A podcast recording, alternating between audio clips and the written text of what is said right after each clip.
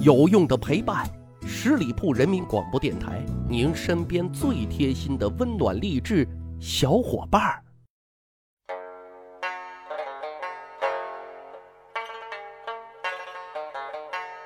去扒历史，增长见识，密室趣谈，在下大汉。现代人啊，常抱怨开会、开会、开不完的会，工作、工作、干不完的工作。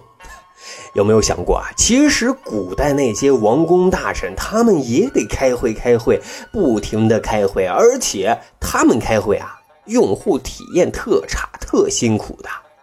毕竟主持会议的是当朝的大 boss 啊，因为他不仅能决定给你发多少工资的问题，更能决定你的身家性命。所以在古代开会，那叫什么？那叫用生命在开会啊，兄弟。在古代开会，起初啊是团结的、友善的、和谐的。比如说周天子开会，因为当时是分封制啊，用的是这种共享天下、共治天下的这种理念。那时候诸侯和诸天子经常是哥俩好，面对面啊坐在一起促膝长谈，商量国事。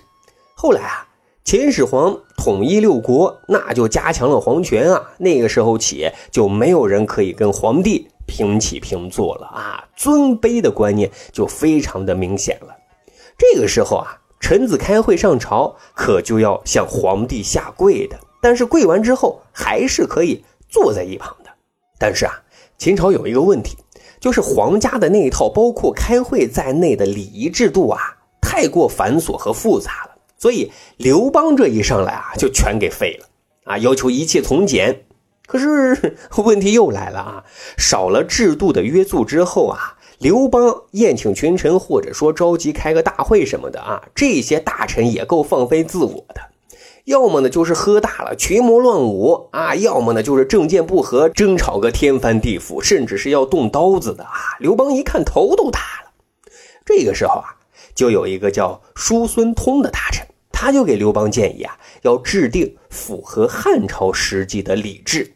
刘邦听了之后啊，很高兴。叔孙通呢，也是不负众望，制定出了简洁而不失庄重和大气的新礼制。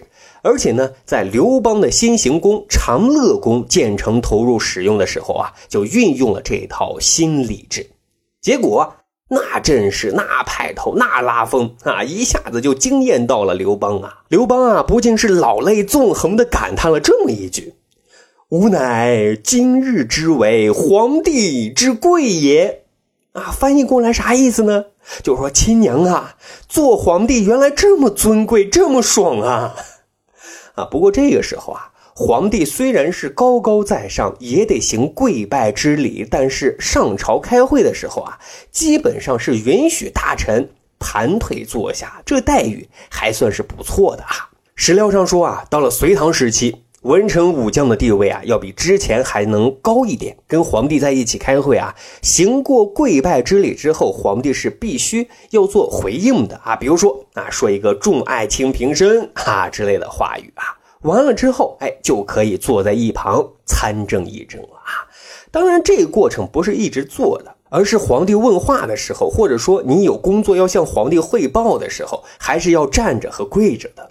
后来啊，朝廷呢把这个皇权进一步收紧，唐朝把这个规定啊也给变了。他就规定，只有五品以上的文官那是可以做的，你其他官员都是需要站着向皇帝汇报工作的啊。所以啊，到了宋朝，官员们上朝开会的时候啊，大臣们按照官职啊，还是有的是站着的，有的是坐着的啊。有这么一个小故事啊，那时候宋太祖赵匡胤黄袍加身之后啊，成了新集团的大 boss。那为了加强皇权，树立自己的威信，有一次啊，赵匡胤召集大家开会，那故意就犯了强迫症，看着底下的文武大臣，有的是坐的，有的是站的，就说大家排队啊，很不整齐，很不成体统。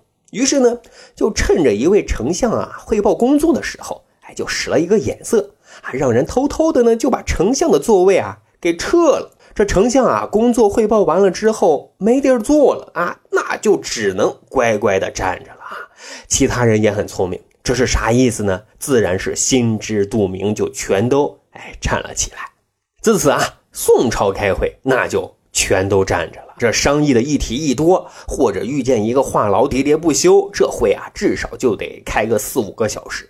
哈，真心疼那些开会的老爷爷啊，真不容易呀。到了明清的时期啊，这个朝代的电视剧是比较多的啊，您就会有发现，官员开会全都是跪着的啊，所以甚至一度有声音说啊，就是说这个上朝开会，唐朝官员是坐着的，宋代官员是站着的，明清的官员啊，那全都是跪着的，这是一种历史的倒退呀。其实咱换个角度来说啊，这是不是在说明？封建皇权制度是在加强的，是在集权的。这个时候，君就是君，臣就是臣，是主和奴他们之间的关系的。另外啊，通过影视剧，我们可以发现，皇帝开会上朝啊，有的时候人很多，啊，有的时候人就比较少。